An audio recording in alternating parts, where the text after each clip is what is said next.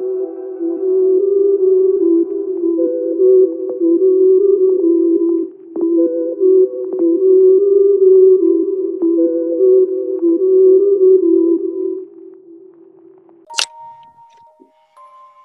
y bienvenidos a su podcast favorito de terror, Mamá me jalaron las patas.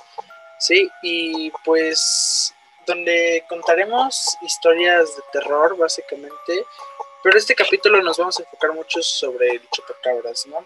Y igual vamos a estar comentando todo lo que lleva su origen, relatos, historias, leyendas, etc.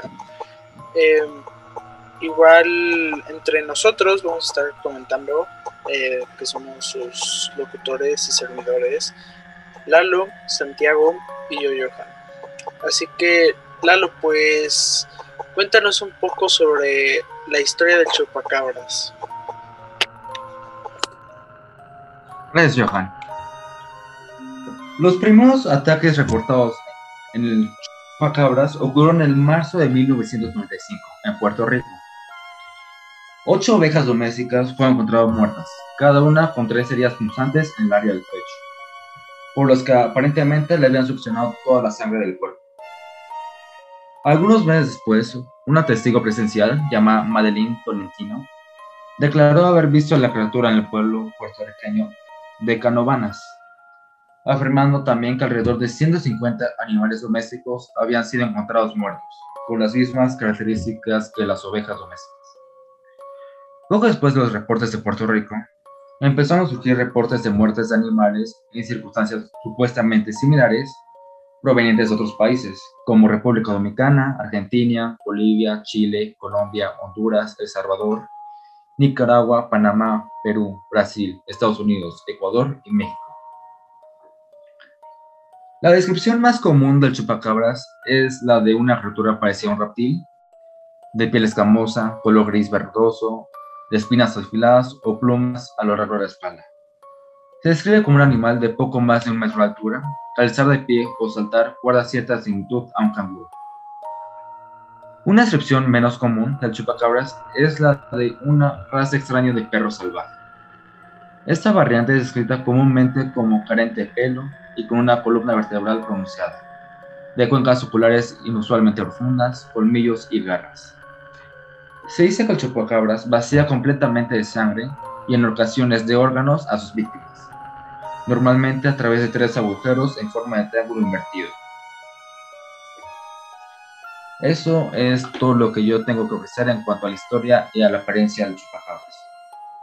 ¿Qué pues, opinan ustedes? La verdad es que es bastante interesante toda esta historia, o sea, sinceramente, en mi opinión, yo creo que Em, el chupacabra sí existe. Eh, no, pero no sé, Santi, ¿tú qué opinas sobre esto?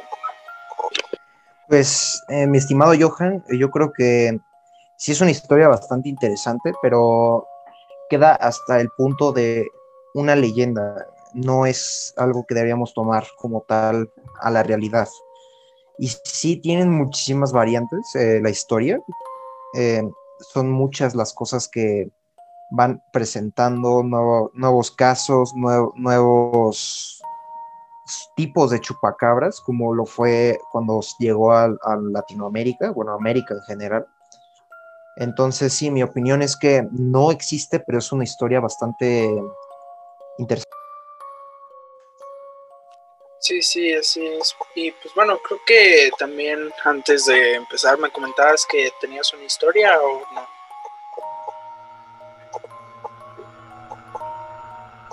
Pues más que nada no tenía una historia, tenía datos curiosos de El Chupacabras, pero en su mayoría ya mi, compañero, ya eh, Eduardo ya los comentó en su mayoría. Nada más quería recalcar que cuando el Chupacabras llega a América Latina, eh, se crea como que un nuevo tipo de chupacabras, como que empiezan a haber más tipos de chupacabras, no, no solo el que se ha visto en Puerto Rico. Eh, se empiezan a ver chupacabras de diferentes, como por decirlo así, cualidades eh, o apariencia. Sí, sí, estoy totalmente de acuerdo. De hecho, eh, como decías, eh, podemos tomar esto más a una leyenda porque creo que fueron sucesos que pasaron desde antes y pues tampoco hay suficientes pruebas más que eh, testimonios de personas que eh, supuestamente lo vieron, ¿no? Más que nada. Eh, no sé, Lalo, ¿tendrías algo más que aportar? ¿Una opinión, otra historia, datos? Pues concuerdo con ambos de ustedes. Puede ser muy real, ya que el mundo es muy grande. No conocemos todas las especies que lo habitan. Puede ser que existan. Y también acuerdo con Santiago que no hay que tomarlo así como tal, las apariencias y todo ya que, como dije anteriormente, el mundo es muy grande. Puede que haya distintas razas de chupacabras, así que yo opino que existen varios tipos de chupacabras, sí existen. Pues sinceramente eso es algo curioso, ¿no? O sea, decir, diferentes tipos de chupacabras, como, ¿sabes? Es algo que pues es bastante difícil de debatir, ¿no? Habrá personas que crean, personas que no, eh, personas que hayan o afirmen haberlo visto, ¿no? O sea, es, la verdad es que historias así, que son leyendas, mitos, etcétera, pues son bastante difíciles de creer, ¿no? Porque al fin son leyendas.